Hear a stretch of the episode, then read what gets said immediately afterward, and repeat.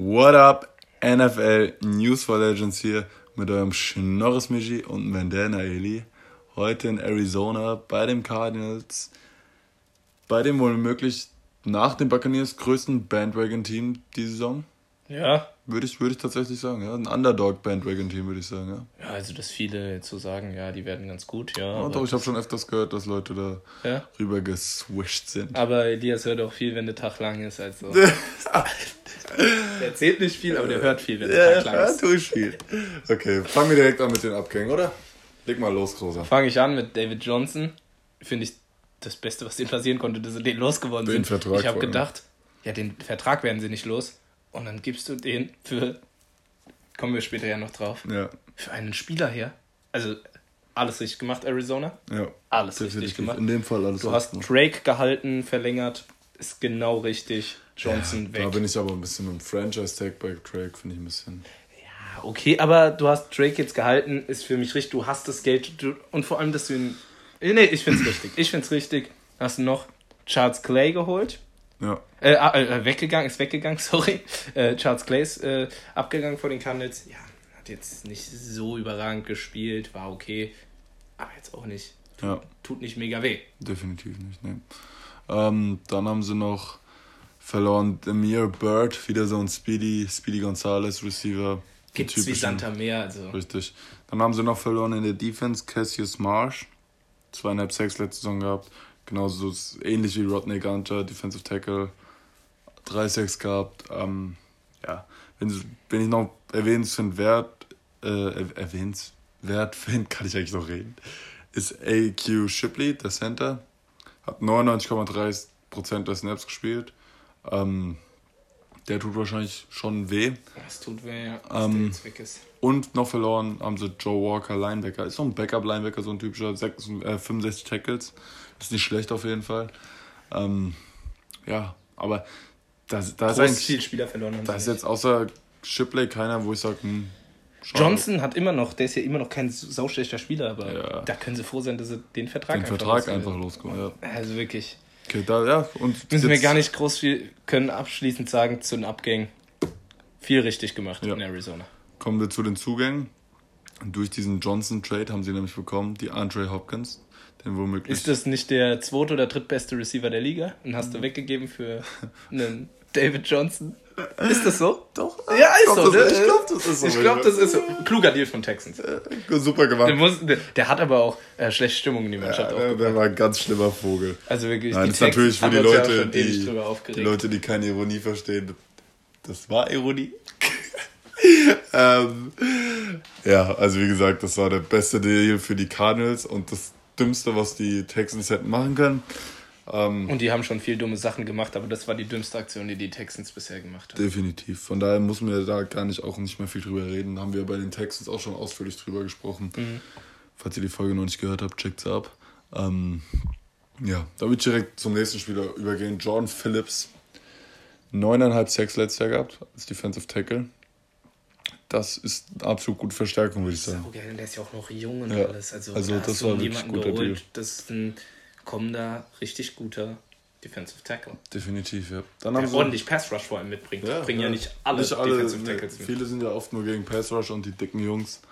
Ähm, aber der kann schon ein bisschen mehr noch. Der kann austeilen. Dann haben wir noch hier Devon Kennard, ist Outside Linebacker. Mega, mega 7 Deal. Sacks gehabt, 58 Tackles. Von absolut aus Detroit. Ja. war mal einer aus Detroit, der sogar gar nicht so harter Müll war. Ja, ausnahmsweise mal. Ähm, Da kommt ja eigentlich nur Müll her. Ja, das stimmt.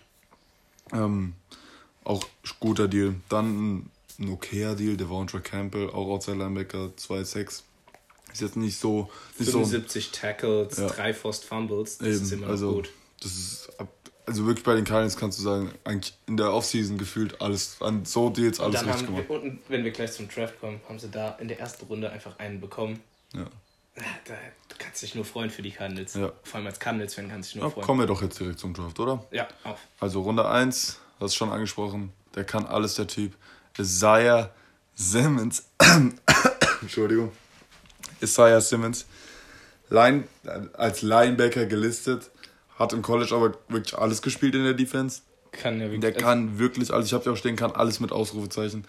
Also der ist womöglich der beste Allround-Spieler in dem ganzen Draft, den es gibt.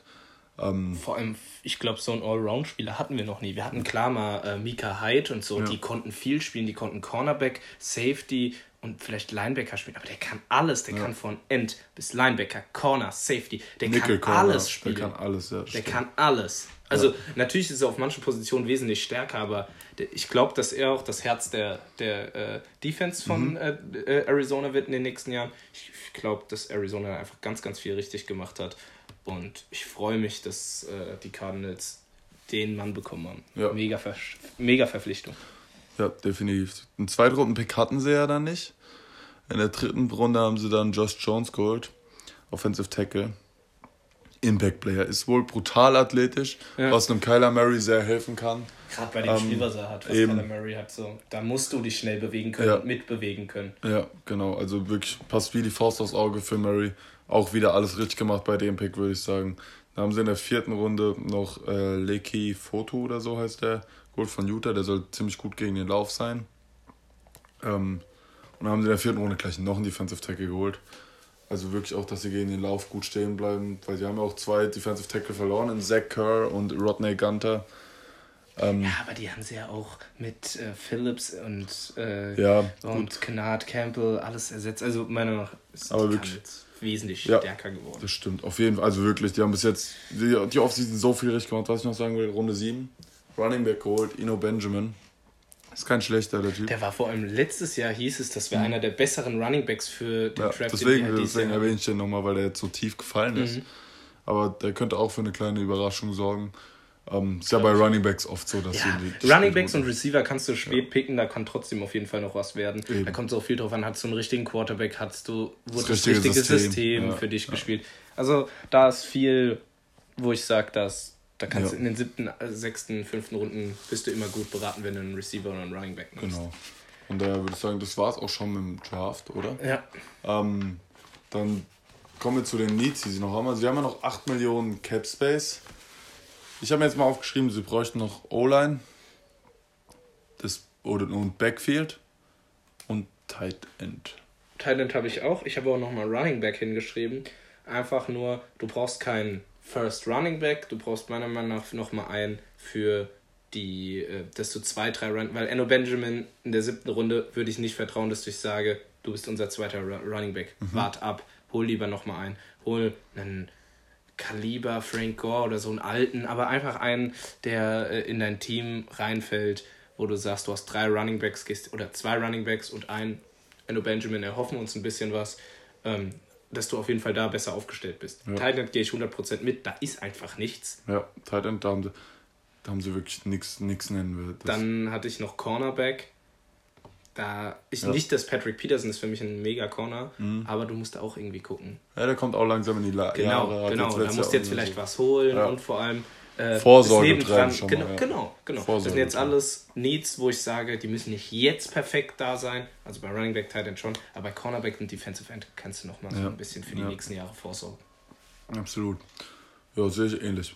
Ähm, da brauchst du gar nicht viel sagen, weil wie gesagt, diese, das war für mich fast schon eine optimale Offseason.